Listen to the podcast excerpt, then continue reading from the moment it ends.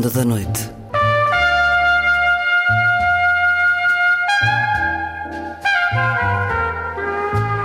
Com Luís Caetano.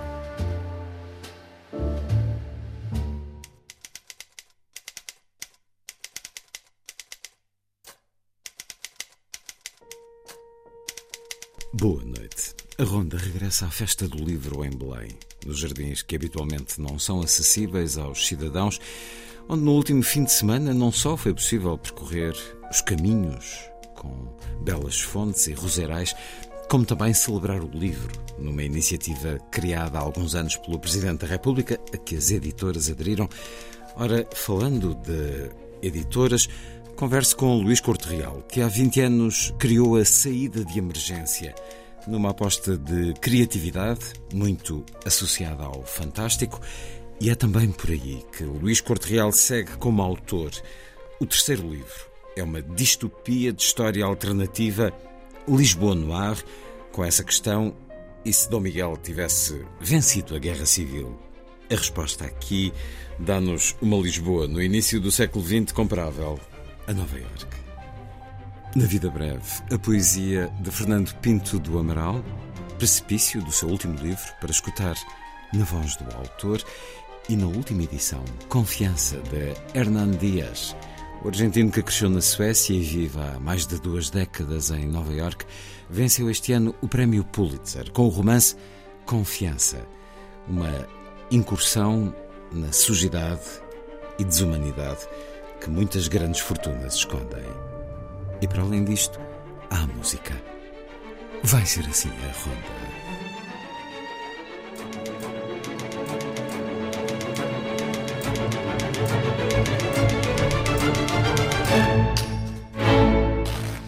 Famous Blue Raincoat, a música de Leonard Cohen, levada ao tempo da Renascença e instrumentos da época, nas interpretações de Joel Fredrickson, Emma Lisa Roux, Hilla Pearl e Domen Marinchik.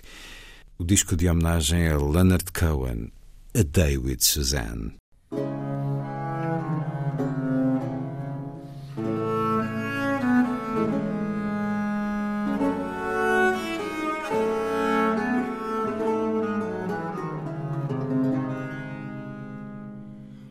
It's four in the morning, the end of December. I'm writing you now just to see if you're better. New York is cold, but I like where I'm living. The music on Clinton Street all through the evening. I hear that you're your troubles deep in the day.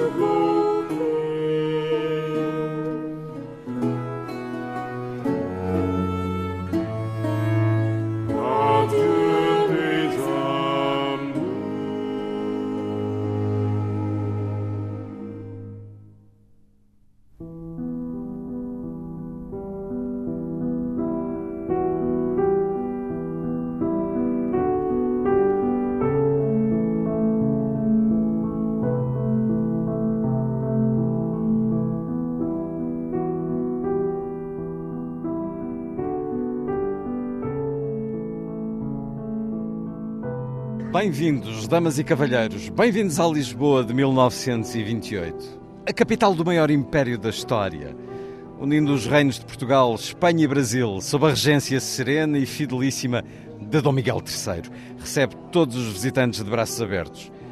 Aos que chegam de paquete, entrando pela foz do Tejo e que não podem deixar de se impressionar com o gigante de bronze erguido sobre as fundações do antigo farol do Bugio. É a estátua de Dom Miguel I, a cujos pés se deitam obedientes o leão inglês e a onça brasileira. Passando o momento do pai da nação, que derrotou o irmão traidor numa sangrenta guerra civil, entra-se no estuário do Tejo, com tantos navios como há estrelas no céu. Mas quem quer dar atenção aos navios provenientes dos quatro cantos do Império, se a cidade de Lisboa já arrebata os sentidos de todas as criaturas impressionáveis? O labirinto de belos arranha-céus com o qual apenas Nova Iorque pode competir. Mas sem lhe igualar a magnificência, a história e o charme, estende-se ao longo da paisagem. Também aos visitantes que chegam a Lisboa, instalados num dos muitos dirigíveis que cruzam os seus céus luminosos, vindos de toda a Península Ibérica, das colónias espalhadas pelos cinco continentes, das grandes cidades americanas ou das potências europeias, esses navios aéreos olham Lisboa de cima para baixo, como o Altíssimo faz, sempre que abençoa a capital do Quinto Império. E com que visão magistral são recebidos. E é assim que nós somos recebidos, neste fantasioso, delirante e apaixonante Lisboa no ar. O Ano Louco de 1928 é o romance de Luís Corte Real na chancela Saída de Emergência, que é a chancela nada e criada sob a sua idealização também há 20 anos. Lisboa no ar leva-nos para uma história alternativa. Ora, Robert Harris, em 1992, no livro Fatherland, perguntava-nos e dizia-nos como seria o mundo se os nazis tivessem ganho a guerra. Também Philip K. Dick o fez no Homem do Castelo Alto.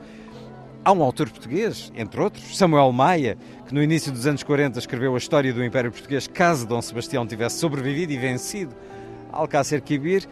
Ora, em 2023, Luís Corte Real dá-nos esta Lisboa espantosa, este império cuja capital eh, tem 10 milhões de habitantes, tem muitos arranha-céus, é uma Nova York do lado de cá do Atlântico, é uma sucessão de histórias interligadas, como é já habitual na escrita de Luís Corte Real. É um divertimento espetacular a fazer-nos lembrar entre Raymond Chandler e Sin City, também com algumas imagens, algum storyboard já criado para uma futura adaptação ao cinema. Ora então, Luís Corte Real, uh, dar vida, nova vida ao passado. Então, mas uh, porquê é que os absolutistas teriam dado semelhante rumo ao nosso país, mais do que os liberais, a ponto de, nessa nossa guerra civil, termos tido um destino tão diferente na sua imaginação, Luís Corte Real? Ora viva, Luís. Então, é assim, se nós analisarmos a, a nossa história real, uh, Dom Miguel devia ter ganho a Guerra Civil. Porquê? Ainda bem que a perdeu. Uh, não, eu não sou. Epá, não sou. É uma contradição isso, vamos lá esclarecer. Não sou monárquico. Devia ter ganho, tinha três ou quatro vezes mais homens, mais soldados. Tinha o apoio da igreja, desde os párocos da aldeia, que diziam mal de Dom Pedro nas, nas homilias, até aos bispos, a, a, a cúpula da igreja estava toda com Dom Miguel, que era mais conservador. E depois tinhas o povo que estava com o Dom Miguel também. Pá, o Dom Pedro foi uma aberração que nunca devia ter ganho aquela guerra e ganhou-a. Porque, porque havia muita incompetência, talvez, nos militares, nos generais miguelistas, teve talvez um pouco de sorte e, felizmente, ainda bem que ganhou. Mas o que aconteceria se Dom Miguel tivesse ganho? Num mundo onde existe o fantástico. Porque neste. Né, Dom Miguel não teria ganho a guerra sem um segredo que vais descobrindo ao longo dos contos, que lhe permitiu não só derrotar o irmão, Dom Pedro, que agora é conhecido como Dom Pedro o Traidor, permitiu-lhe recuperar o Brasil passado uns um, dois anos eh, de, de, de, ter derrotado o irmão. E anexar Espanha. E na, o, o, filho dele acabou por criar a União Ibérica. Portanto, com as colónias portuguesas, as colónias espanholas, epá, e, e, e, o segredo que está na base deste universo alternativo Tens esta Lisboa de 10 milhões de habitantes. É apelativa, apaixonante, mas, eh, como diz o autor, ainda bem que isto não se realizou. Ainda bem, isto para mim é uma distopia, ok? Seria uma distopia. Para já, porque é, é um mundo. Eu não acredito que os absolutistas ganhando eh, fizessem exatamente isto. Portanto, é uma utopia que esconde uma distopia, de certa maneira. Mas é para quem gosta de policial, por exemplo, é para quem gosta de romance histórico, tem a sua história de amor, porque tem que ter. Uh, tem personagens que fui buscar ao imaginário pá, que tu também deves te lembrar. Os, e falaste há pouquinho do, do, do, do, do hard-boiled detective, não é? Do detetive usa os punhos. Podia ser um Sam Spade ou um Chandler. Uh, as personagens de freak shows, aqueles freak shows dos anos 20 e 30, com a mulher barbada e o gigante e o pigmeu, e que hoje em dia são impossíveis de fazer, porque são autênticos. Não seriam aceitos pela sociedade. Atentados à dignidade humana, mas que na altura existiam e corriam, corriam à América e não só. Portanto, tem, tem... Há um certo lamento de que nós não tivéssemos tido, não isto, mas mais um pouco, que o país não tivesse sido um pouco mais animado, mais moderno. Acaba por passar por aí também o, o que sentia uh, por entre linhas aqui. Sim, a vitória de Dom Pedro começa aquele Portugal o Essa de Queiroz descreve tão bem e que ainda, ainda o temos aí. E que não mudou nada, continua os mesmos políticos, a mesma modorra, a mesma país cinzento, onde, como tu sabes, cada português lê meio livro por ano. Aqui em Espanha lê em quatro. Portanto, é um mercado que é logo. Cada, lê oito vezes mais que nós, quase, aqui ao lado. Uh, portanto, esse país do Essa, de Dom Pedro. Mas podia ser pior. Podia ser pior. Hum, há sempre esse sentimento que acalenta. Lisboa no ar de Luís Corte Real segue-se a dois outros livros de um fantástico e de um policial negro com uma criação com identidade marcante, Benjamin Tormenta, eh, o seu primeiro livro, O Deus das Moscas Tem Fome, também muitas referências, desde logo tiramos pelo título. Dizia-me antes de começarmos a gravar que este Lisboa no ar eh, foi quase um alívio em relação aos anteriores, Então o Benjamin Tormenta faz jus ao apelido também para com o autor? É, o Benjamin Tormenta é uma espécie de ficheiros secretos, X-Files, na Lisboa querosiana. Portanto, eu tive que recriar a Lisboa querosiana, que eu não conhecia em pormenor. Portanto, Muitas pastas de informação. Pá, para além de ter que ler a obra toda do, do, do, do Essa de Queiroz, porque me permitiu conhecer a Lisboa da época e tomar notas, desde as roupas, as comidas, os hábitos, os carros, as casas, os empregados. Depois foi as biografias todas do Essa, porque o Essa também é uma personagem no, no, no, no Deus das Moscas Tem Fome. E o Frederic Mendes é uma personagem no segundo. Tal como Fernando Pessoa nos entra por aqui, neste Lisboa no ar.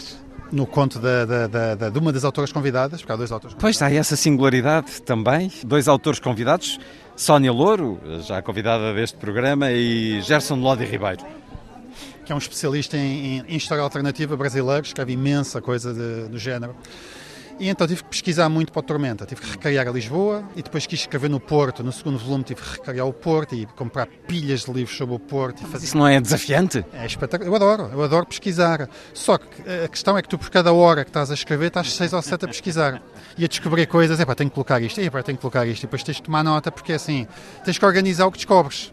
Descobres coisas giras, tens que, tens que saber onde é que elas estão. Não há nada mais horrível do que tu precisares de uma coisa que sabes que descobriste num livro e não sabes qual é o livro. Então eu tenho que tomar nota de tudo. Eu tenho índices de centenas de páginas com informações dos livros todos que comprei, está tudo catalogado. Uh, pá, foram três anos de pesquisa brutal para a Tormenta, porque eu escrevi dois, dois anos seguidos. E cheguei ao final do segundo, cansado, e disse: pá, vou ter que descansar um bocadinho e vou escrever uma coisinha mais leve, um, filho, um, um afilhado. E lembra-me, esta história alternativa, Dom Pedro perdeu, Dom Miguel ganhou, uma Lisboa, uh, Lisboa no ar, era o working title, que acabou por se transformar no título definitivo. Pá, requer imensa pesquisa na mesma, como deves calcular, porque a Lisboa dos anos 20 não tem nada a ver com a nossa Lisboa, e uma Lisboa alternativa requer ainda tu investigares bastante a história real para poderes fazer uma... uma, uma... Para ser plausível. Para ser plausível, senão vai ser uma montoada de disparates só. Então tive que fartei-me pesquisar outra vez, não me livrei da pesquisa, pá, e agora estou muito satisfeito com o livro. E se me perguntares qual é que eu gosto mais, eu não sei. Eu gosto imenso do universo do Tormenta, Gosto imenso do universo Tormenta e gosto imenso desta Lisboa no ar, que em vez de ter um personagem principal, tem seis, desde a escritora de Pulp à, à. Jornalista do Diário de Notícias. A jornalista do Diário de Notícias, a lutadora do Freak Show, o, o, detetive tem que ter, que neste caso é um anão, o que, o que, escrito na primeira pessoa, que é o único, são os únicos contos escritos na primeira pessoa, que eu nunca tinha escrito na primeira pessoa, pá, e diverti-me, pá, adorei escrever na primeira pessoa, não me perguntes porquê, é libertador. Uh, e tem muito de mim aquela personagem, politicamente incorreta, pá, e digo-te, a mim sempre, ah, tem cuidado, porque ele é um bocadinho racista, ele é um bocadinho homofóbico, ele é um bocadinho... Ele é isso tudo, mas ele é um homem dos anos 20 do século passado, portanto era ele e toda a gente.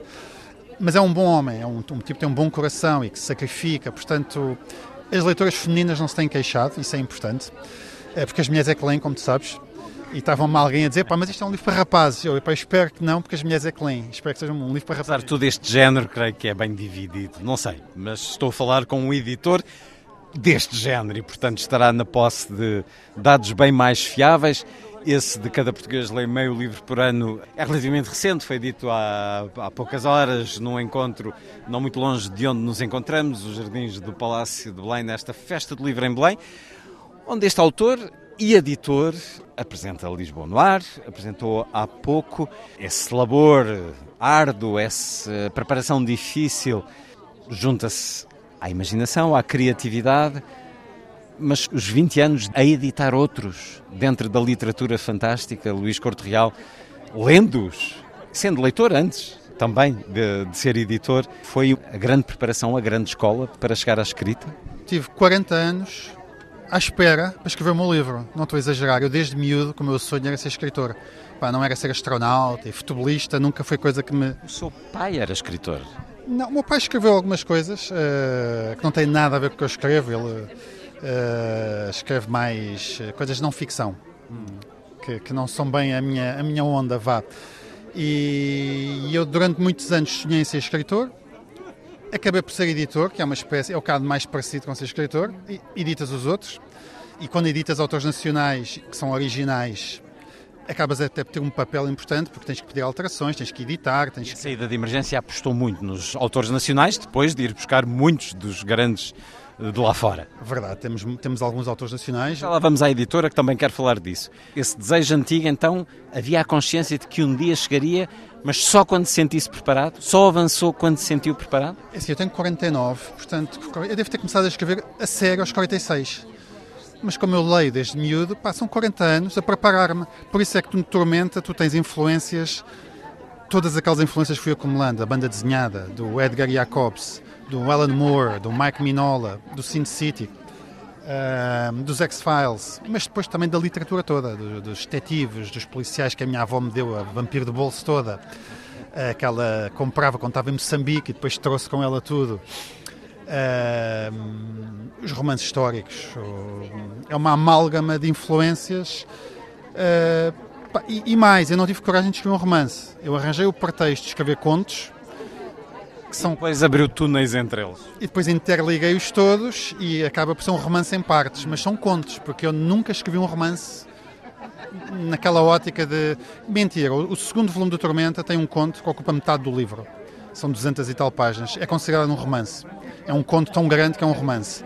Mas a minha intenção não era que ele fosse um romance, era que fosse um conto. Ele foi crescendo, crescendo, crescendo. Quando acabou, tinha 80 ou 90 mil palavras, o que já é considerado um romance. Mas o romance, romance, vou escrever agora um.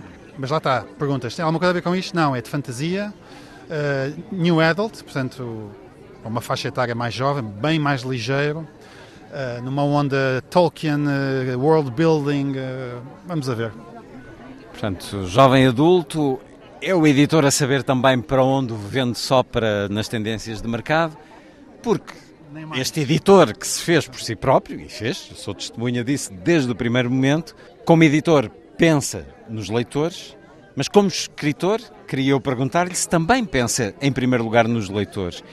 Agora, quando me fala desse jovem adulto, leva-me a pensar que sim.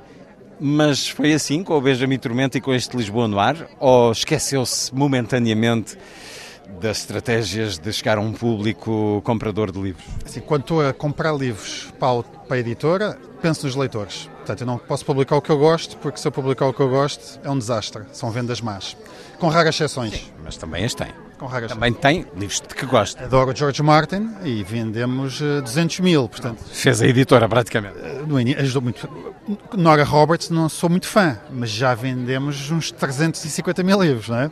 Uh, mas é um equilíbrio entre o que tu gostas e o que tens que publicar. O Benjamin Tormenta é o que eu gosto. Hum. Pá, eu se soubesse que só ia vender 100, eu, eu tinha, escrito, na mesma. tinha escrito na mesma. Mesmo com essa tormenta toda. Toda. Uh, e, e, mas ele vendeu bem, vendeu bem, bem, bem para o nicho que é. Este, também, este Lisboa Noir também é o que eu gosto, mas acho que é muito mais fácil de ler, muito mais acessível, é muito mais transversal. Uma pessoa que gosta de policial ou de romance histórico ou de, de, de, de histórias. facilmente gosta de Lisboa Noir. O Tormenta apesar de ter muitos leitores, não posso queixar, é muito nicho dentro do nicho. Mas podemos continuar a falar de nicho? Depois de George Martin? Ah, mas e do George, Tolkien? O George Martin só vendeu porque saiu do nicho. Não é? Quando tu sais do nicho e vais para o mainstream, vendes bem. Agora, 90... Não deixa de ser uma literatura etiquetada como de fantástico. É esse o nicho. É, mas depois a série de televisão da HBO... Deu uma ajuda-me brutal. Atraiu os olhares do mainstream e o mainstream foi ler. Se o mainstream decidir ler Lisboa no ar, eu vendo 150 mil. Uh, e se calhar vão gostar de ler. O problema é como é que eu chamo essas 150 mil pessoas? Não consigo. A HBO, com uma das melhores séries de televisão de sempre, que bateu todos os recordes, seja de visualizações, seja de pirataria, seja de tudo, conseguiu atrair, pá, só em Portugal, imagina, nós, nós já punhamos o Martin no top, antes da série, já punhamos o Martin no top português, mas vendia 5 mil, que era brutal. Uh, hoje em dia o primeiro tem 60 e não sei quantos mil vendidos e o último, que é o décimo, tem mais de 80 mil. Pá, não é normal uma série de 10 volumes vender 80 mil no, no, no décimo. Não é nada normal. Luís Corte Real, autor de Lisboa Noir, O Ano Louco de 1928, a edição Saída de Emergência, a editora criada há 20 anos. Converso com um colega de faculdade, de turma, de comunicação social. Elas, já nos conhecemos há mais de 30 anos por causa disso. Comunicação social, segue-se jornalismo ou publicidade o Luís seguiu publicidade, assim foi durante 10 anos, até que um dia tenho essa memória, crio uma editora à saída de emergência, logo quase no início, quase que me pede o favor de receber em estúdio um senhor, George R. R. Martin, e lá vai ele ao estúdio, em vez de ir eu ter com ele. Imagine-se o que, entretanto, o tempo mudou nas coisas. Já não seria assim. Não seria assim, certamente. O Luís Corte Real criou a saída de emergência com o seu irmão, entretanto, a, a, a segura apenas em seu nome. O que é que o levou, depois de 10 anos de publicidade, a lançar-se nesse mundo estranho da edição Luís Corte Real? Olha, deixa-me só fazer aqui um, andar dois passos para trás. Eu lembro quando fui para a faculdade, era só putos estúpidos, não sabia o que é que queriam, e depois estava lá um tipo que já ia de fatinho, já preparavas as tuas pastinhas e recortavas tudo, e disse, este, este vai ser jornalista de certeza, ali ninguém tinha dúvida. Ah, então, 10 anos de publicidade e a editora porquê? Então, 10 anos de publicidade, pá, muitos giros, deu para, olha, deu para ganhar uns prémios, deu para ganhar um Eurobest em que fui a Londres recebê-lo e, conheci, e depois fui a uma livraria, queria um livro de fantasia, porque em Portugal não havia livros de fantasia, e eu não tinha editora, nem sonhava ter editora, e vou a uma livraria, à secção de fantasia, que são secções com dezenas de milhares de livros, estou lá uma hora de gatas à procura de livros e estrago um que tem uma capa horrível, que não sei porque é que o trouxe, é o George Martin, quando era absolutamente desconhecido. Li-o, fiquei viciado, comprei Já as crónicas de Fogo e Gelo? já as crónicas de gelo, mas ele só tinha dois. Depois escreveu o terceiro, mandei vir o terceiro. E só depois é que criei a editora.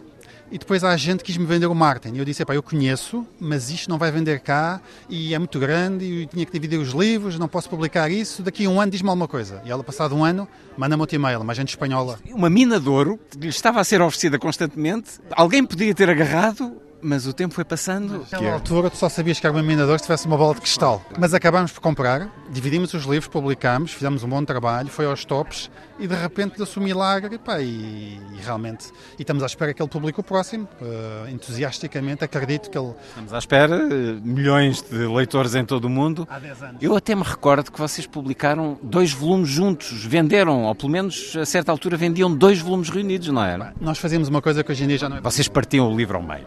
Não, nós tínhamos que os partir porque se não partíssemos, cada livro tinha mil e tal páginas e. e Mas houve uma altura em que venderam dois, os dois primeiros volumes juntos, num plástico. Num plástico. Uma, uma ação de marketing pá, espetacular, que hoje em dia seria proibida, porque tens a lei de preço fixo. Nós, tu compravas o primeiro volume, tinhas uma badana, recortavas a badana, preenchias a badana, enviavas para a editora, a editora enviava para a tua casa outro primeiro volume, para tu ofereceres a um amigo. Mas isso é, isso é curioso.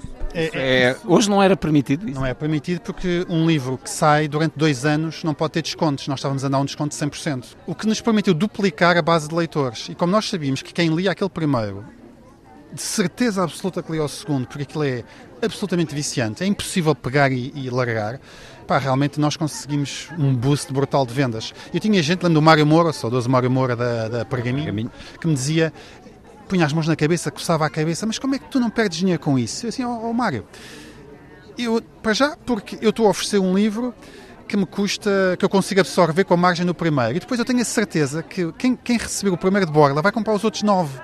Pá, eu acho que sim. Eu acho que vendi dezenas de milhares de livros à conta daqueles livros que ofereci. Foi uma editora que entrou com criatividade, e é curioso uh, falar de Mário Moura, porque foi também sempre um homem muito criativo. E as longas entrevistas que lhe fiz, uh, as histórias são mais que muitas, mas a, a saída de emergência teve sempre essa criatividade vinda de pessoas que não tinham experiência no meio, o que talvez explique.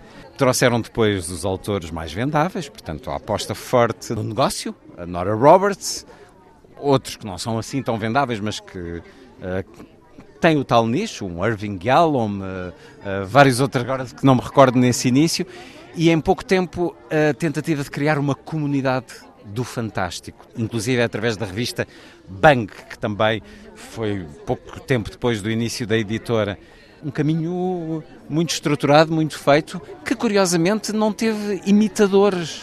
Ou estarei enganado? É assim, nós começámos há 20 anos, como tu dizes há pouco, e o mercado era completamente diferente. É preciso ver que há 20 anos não havia nem grupos estrangeiros cá, nem grupos portugueses. Não existia Leia, não existia Porta Editora.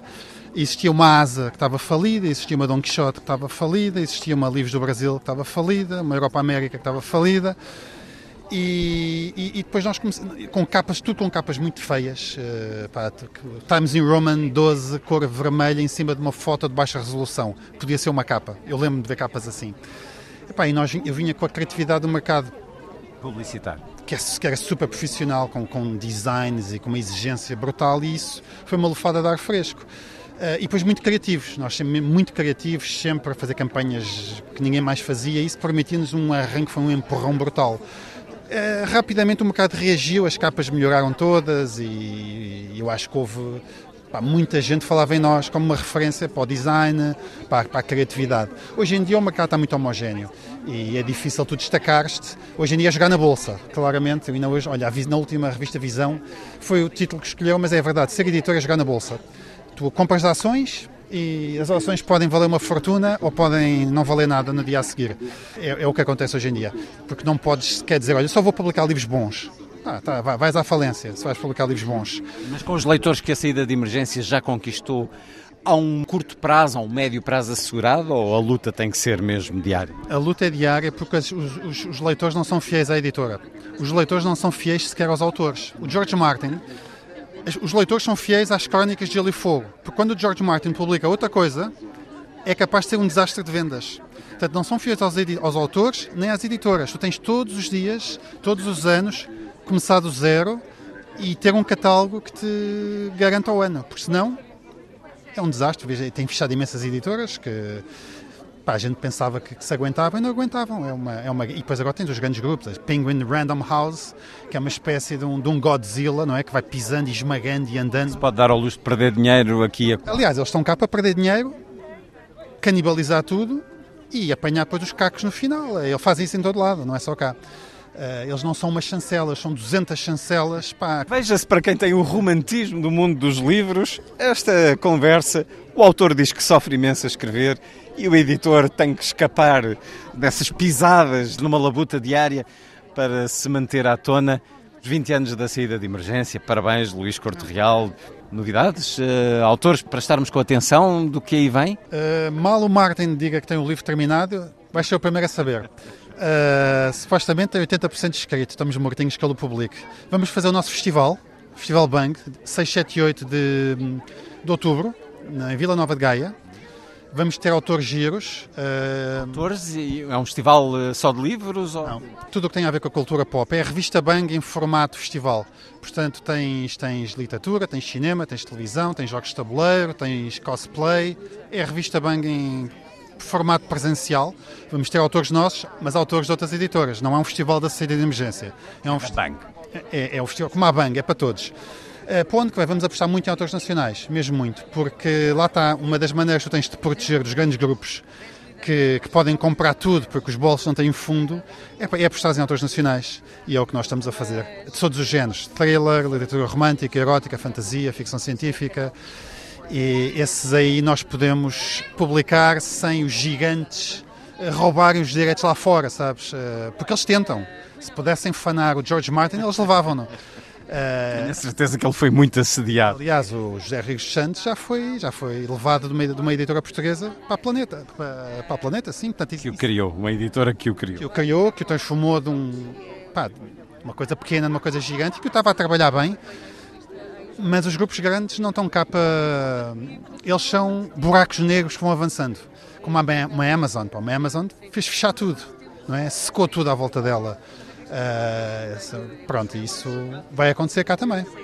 É um dos projetos mais uh, interessantes e bem conseguidos dos últimos anos em termos de sucesso de mercado, mas como escutamos, a luta é diária. A saída de emergência fez 20 anos, o seu responsável, Luís Corte Real, que Uh, também com essa aprendizagem de editor, se lançou na escrita, primeiro com as histórias de Benjamin Tormenta e agora com esta distopia espetacular Lisboa no ar, o ano louco de 1928, uma Lisboa cheia de arranha-céus e até as extraordinárias ilustrações são também da pena ou do programa digital de Luís Corte Real, uma mistura de ambos, e já sabemos que vem aí então concorrência forte para Colin Hoover, com uma história para Young Adults, para os jovens adultos. Uh, para quem não saiba, é isso que está a mover o mercado editorial, assim o pude comprovar na Feira de Frankfurt do ano passado. Luís Corte Real, uma conversa também a fazer um, olhar, a fazer um balanço do que é o mundo editorial hoje. Luís Corte Real, muito obrigado por ter estado na Antena 2 uma vez mais. Obrigado, Luís.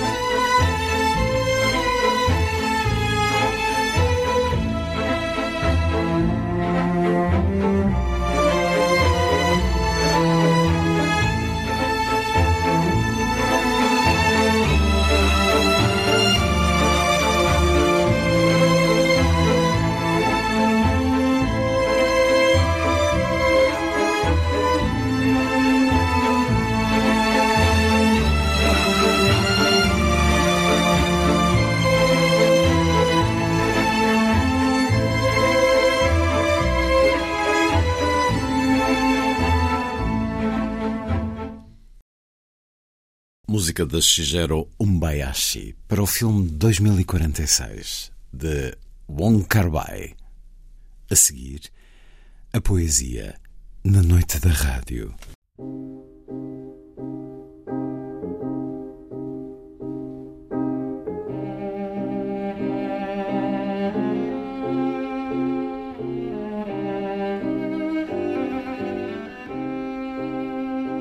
A vida breve.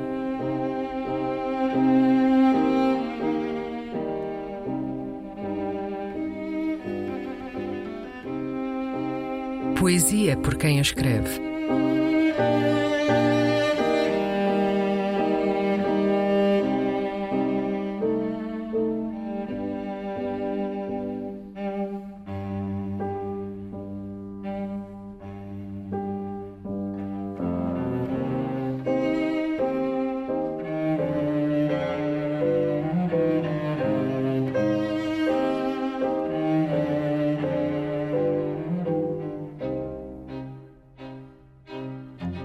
Precipício. Um poema de Fernando Pinto do Amaral.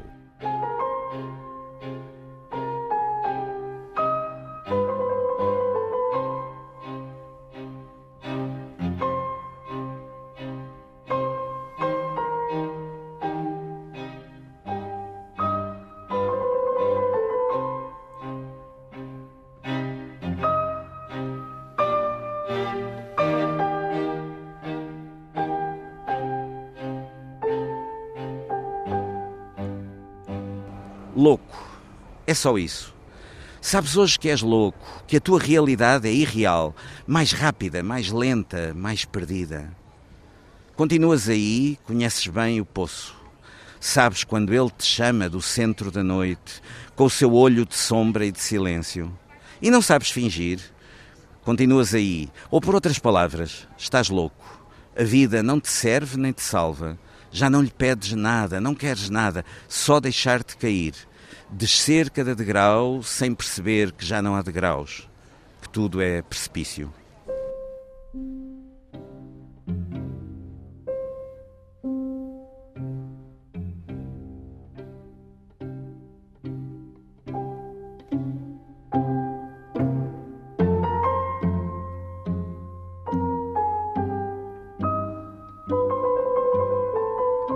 A Vida Breve. Um programa de Luís Caetano.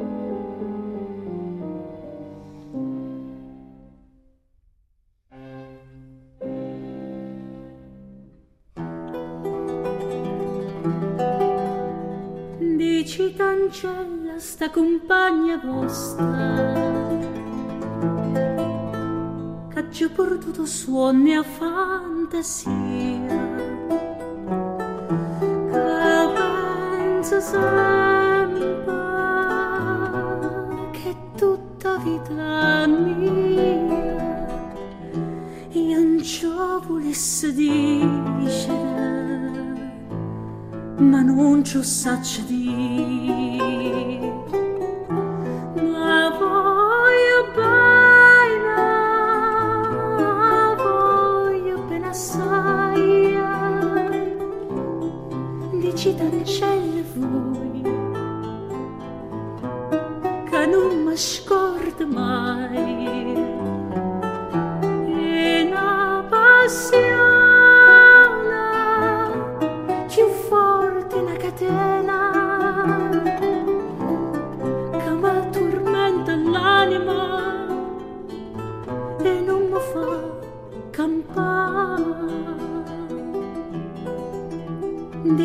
dici d'ancella che una rosa maggio che assai più bella in una giornata sola. Da bocca soia più fresca di fiore diavoli si sente che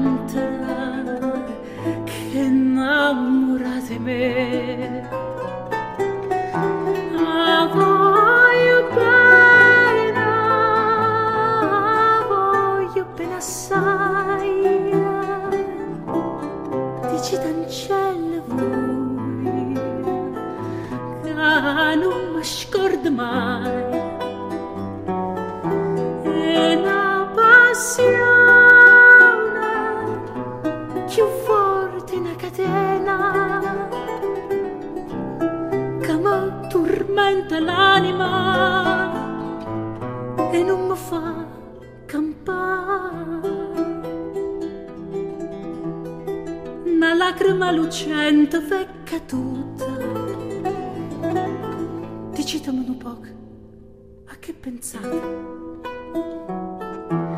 Questo occhio dolce voi sola mi guardate. Lavammoci sta maschera Dicimmi la verità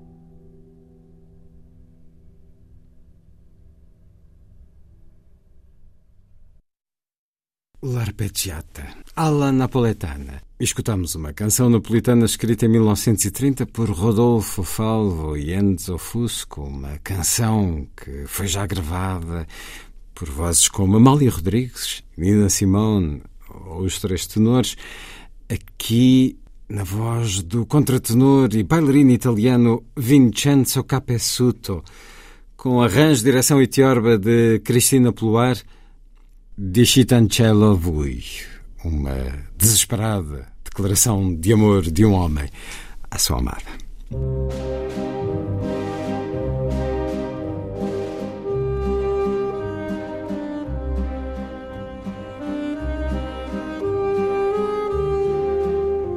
Última edição. Um programa de Luís Caetano.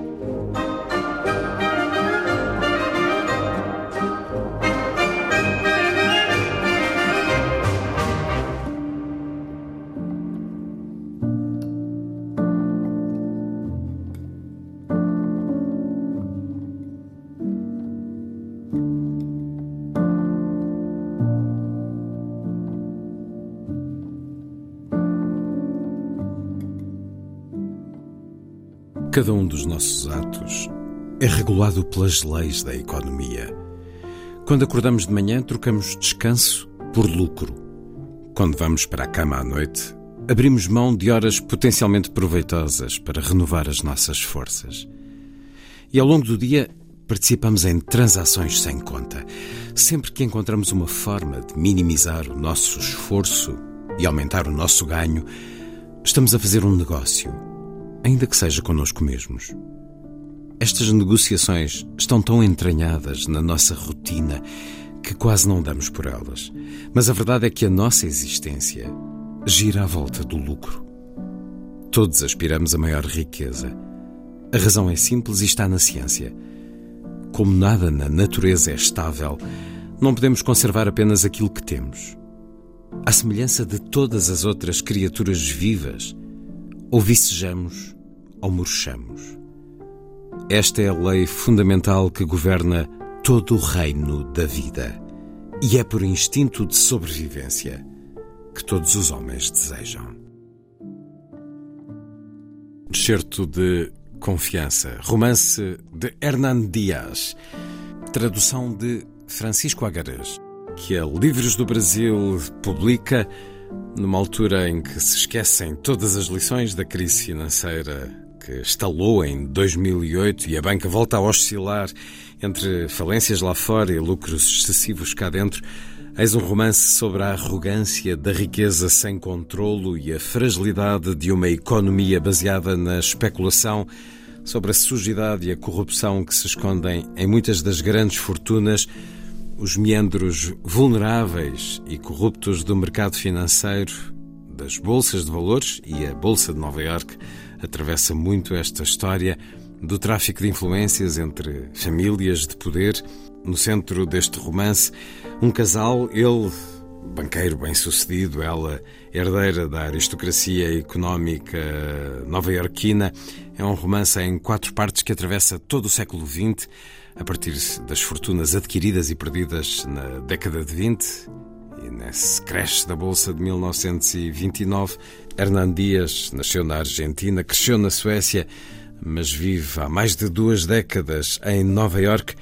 Com este livro, Confiança, acaba de receber o prémio Pulitzer de ficção e é apenas o seu segundo romance depois de Ao Longe, sobre o qual conversei com Hernan Dias neste programa em outubro, mas na altura falámos também deste segundo romance que estaba a ser publicado nos Estados Unidos. Esa novela eh, trata del sueño americano y los inmigrantes, pero ahora en el siglo XX, y esta idea de, de que todas las calles estaban estavam cubiertas de ouro e demás. É uma história em que acompanhamos os grandes nomes da fortuna americana. Sí, el, el libro más, más que de empresarios trata del de capital financiero. Es, es, algo que me interesa mucho. Eh, eh, el, eh, el, el, dinero que genera dinero eh, divorciado completamente de la producción de cualquier mercancía ou de serviço. Aquilo que nos governa basicamente ainda Absolutamente. Hoje. Como é que foi a sua descoberta desta América, Hernan Dias. Um homem que vive em Nova York, em um dos principais bairros em Brooklyn. Como é que foi a sua atração e a sua capacidade de descobrir y de se inserir en este país. Sí, bueno, eh, ahora a esta altura del partido eh, he vivido en los Estados Unidos por la mayor parte de mi vida. ¿Cuántos años?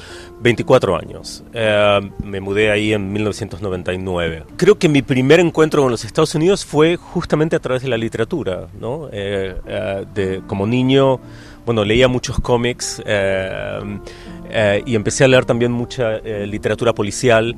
Eh, eh, y después, en, mi adolescencia, bueno, descubrí autores como Henry James, Edgar Allan Poe, eh, Melville, que es totalmente importante, Herman Melville, tan importante en este libro y cuya presencia es, es, total en, en, esta novela. Eh, y, tal fue mi fascinación con, esta tradición literaria que, bueno, que eh, en, mi vida académica también me, dediqué eh, al estudio de, este canon americano y, también cierta fascinación por la música americana, por, obviamente por el cine. Eh, y, la atracción fue tan fuerte que, bueno que decidí vivir, eh, eh, mudarme primero a Inglaterra y después y después a los Estados Unidos, también movido por, por un inmenso amor por la lengua inglesa. E porque continua a ser a terra das oportunidades, o lugar onde tudo acontece, nomeadamente Nova York y nomeadamente no caso de un escritor. Bueno, habría que preguntarse si alguna vez verdaderamente fue la tierra de las oportunidades. Creo que es que creo que es parte de un mito, como hay tontos a tantos otros mitos. Construida. Es una imagen construida como Portugal seguramente tiene sus propias imágenes construidas eh, eh, y, cada nación eh, también las tiene. creo que en el caso de los Estados Unidos este mito ha, tenido tanta ha tenido una enorme proyección a nivel a nivel a nivel mundial. Confiança de Hernán Díaz, ou de como uma fortuna esconde tantas vezes uma história suja. O romance publicado pela Livros do Brasil, distinguido com o Prémio Pulitzer de Ficção.